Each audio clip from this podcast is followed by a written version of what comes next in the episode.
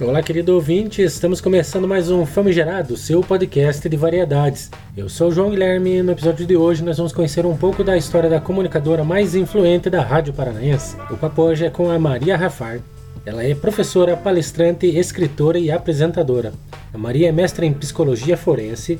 A Maria foi apresentadora de um dos programas mais longevos da Rádio Paranaense, o 91 Minutos, o Light News, enfim, um programa que, com a espinha dorsal comandada pela Maria, durou mais de 18 anos. Esse episódio totalmente devocional começa agora com a Maria Rafar. Olá, Maria, seja bem-vinda.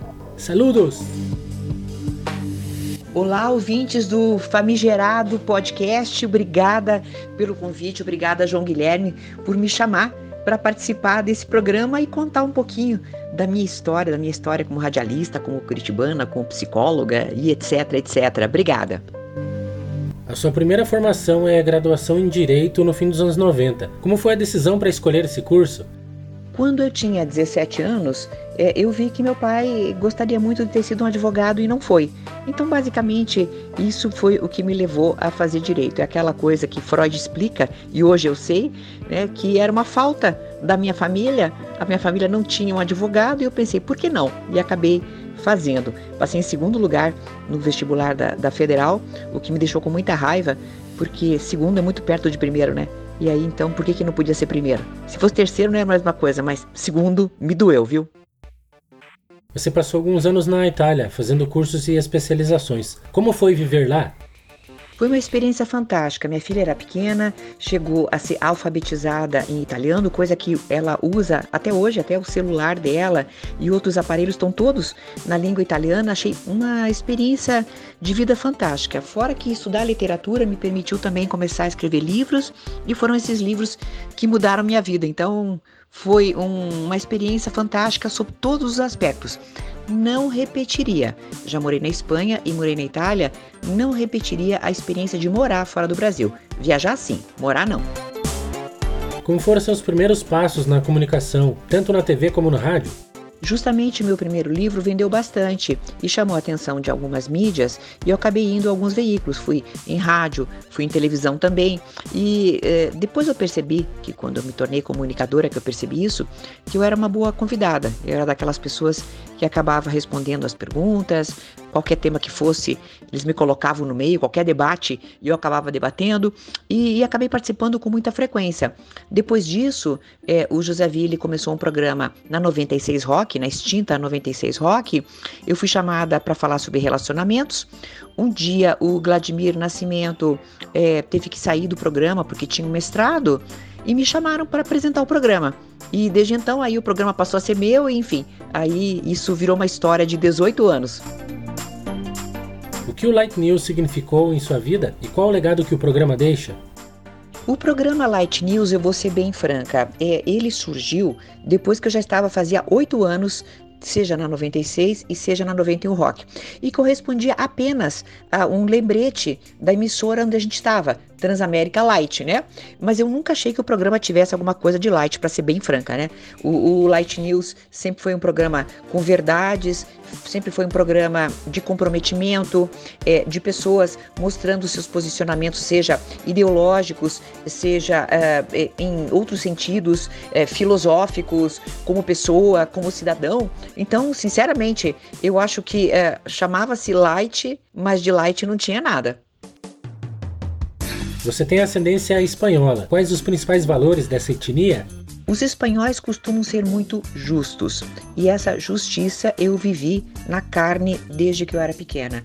É, justiça, honestidade, é, senso de é, pertencimento a um grupo, consequentemente, muita educação ao lidar com esse grupo. Eu me refiro à educação na mesa, educação sanitária em geral, educação até de, de recolher um papel e esse tipo de coisa. Então, o espanhol é justo, parece muito brabo, justamente porque esse senso de justiça leva essa pessoa a fazer coisas. É, eu me lembro que meu pai, por exemplo, meu pai, ele se ele via uma infração no trânsito, meu pai pegava, anotava a placa e ele ia e delatava para o primeiro policial que ele visse. Tal carro com tal placa fez tal coisa. Aí você vai dizer, oh, isso é dedo duro. Não, isso foi é, o caldo de justiça do qual eu bebi desde que eu era pequena. E quais as principais lições de vida que absorveu da sua mãe, a Maria Vitória? E tinha um frescor na memória para contar tanta história que vocês têm até um documentário, não é mesmo? Minha mãe tinha uma memória prodigiosa, bem como era a mesma coisa que o pai dela, o meu avô Francisco. E eu tive a oportunidade ímpar de tomar um depoimento da minha mãe, longos depoimentos, né, que deram 180 horas no total e que resultaram um livro e também num DVD. Depois foi feito um documentário sobre a minha mãe. E eu penso que isso foi um grande legado. A minha mãe me mostrou de onde eu vim.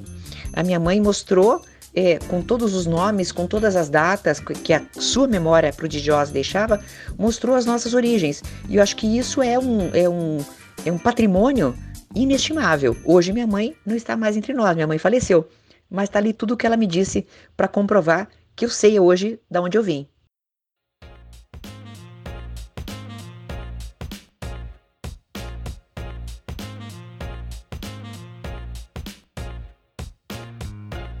Eu sempre soube pelos meus pacientes, porque eu tive pacientes que tentavam medicina durante muitos anos, eu sempre soube que era um curso muito difícil para entrar.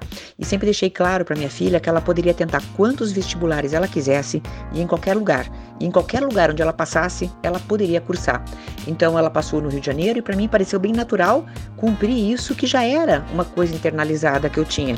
É claro que no início, foi bem no início que eu fui para Light, então assim, era difícil me desdobrar. Eu ia aos finais de semana é, de avião, eu saía da rádio, saía correndo, pegava o avião, aí ia lá cuidar dela, locava um carro, ensinei minha filha a dirigir com um carro locado lá, né? Imagina, é para ela poder começar. Ela também, ela tinha 17 anos, então era muito cedo ainda também para ela poder dirigir. Enfim, é, foram várias aventuras. Eu acho que ela cresceu bastante e o filho a gente cria para o mundo. Então eu acho que foi uma consequência natural daquilo que já deveria ter acontecido com todo mundo, né? Ficar independente um dia na vida adulta. E conte pra gente, Maria, qual que é o seu guilty pleasure, ou seu prazer secreto? Aquela coisa meio vergonha alheia, mas que você admira de alguma maneira? Eu fiz vários programas sobre prazeres secretos lá no 91 Rock e na 96 Rock também, né? Era muito engraçado ver as pessoas falando. Mas eu, na realidade, sou tão cara de pau que eu falo tudo. Por exemplo, eu amo reality show. Inclusive, eu me inscrevo para eles, tá? Não me chamaram ainda, mas eu me inscrevo. Então, o que, que eu faço? Comento. Eu comento na imprensa também sobre o lado psicológico de reality show, então não tenho vergonha nenhuma. Eu adoro música sertaneja e gosto de rock também, por que não? E também não tenho vergonha nenhuma. E eu tinha um amor amor. Esse, esse eu acho que era o, o, prazer mais secreto que eu tinha. Era assistir o Rodolfo Botino num programa de compras da televisão. adorava ver ele demonstrar panelas, demonstrar produtos. achava tão lindo. Nunca comprei nada. Mas eu adorava esse rapaz. Você pensa um negócio desse, né? Eu assistia programa de compra na televisão porque eu amava o apresentador. De uns anos para cá você assumiu os fios brancos. O que te fez optar pelo grisalismo então, sabe o que aconteceu? O meu noivo, o Renato Gava, ele é muito fofo, ele é muito querido, assim, light, ele, ele não impõe nada para ninguém. Um dia ele disse, Chuchu, o que, que você acha de você deixar crescer o teu cabelo branco? Aí, sabe que eu nunca tinha pensado nisso, né? Mas ele é tão querido, tão fofo. E eu falei, ah, quem sabe? E eu já tinha pintado o cabelo naquele mês, mas eu falei, tá bom, não vou pintar mais no outro. E isso aconteceu em, uh, foi em maio, no, em maio de 2018.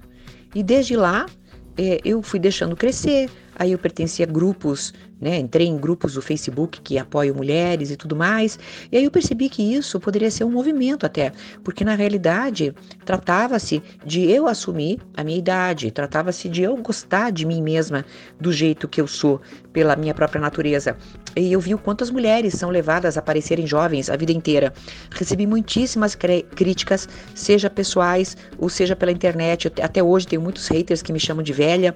E aí eu aprendi que ageísmo o etarismo é uma coisa muito feia e que a gente tem mesmo é que batalhar por isso. Então hoje eu sei que eu inspirei, porque muitas pessoas me dizem isso, inspirei muitas mulheres a grisalhar e espero que todo mundo possa né, viver num futuro em que cada um seja o que quiser. Obrigada por se interessarem pela minha história pessoal. A minha história pessoal hoje contempla uma vida profissional diferente. Eu quis sair da rádio para poder dar mais espaço para as minhas redes sociais, para o meu trabalho como psicóloga e como comunicadora nas redes sociais. Eu posto no mínimo um vídeo por dia, ontem foram três, mas sempre no mínimo um vídeo por dia respondendo a questionamentos de seguidores e seguidoras. Então, quem quiser me encontrar, estou em todo lugar, até no TikTok, tá? Maria Rafati, vocês me acham fácil. Obrigada pelo convite.